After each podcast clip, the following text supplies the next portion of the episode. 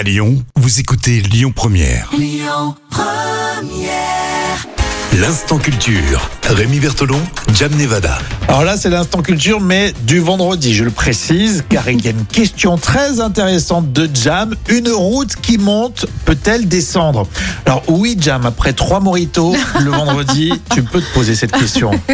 Mais là, c'est trop tôt. Non, c'est trop tôt. Donc là, sans mojito, eh ben, effectivement, ça semble possible. Donc une, une route qui monte, mais elle semble descendre. Voilà, exactement. Et c'est en plus dans notre région, en Auvergne- euh, Auvergne-Rhône-Alpes. Euh, C'est le deuxième morito là. Et à- en fait, c'est à Renaison, dans la Loire, et se trouve la route des Noé, qui est beaucoup plus connue sous le nom de route magique.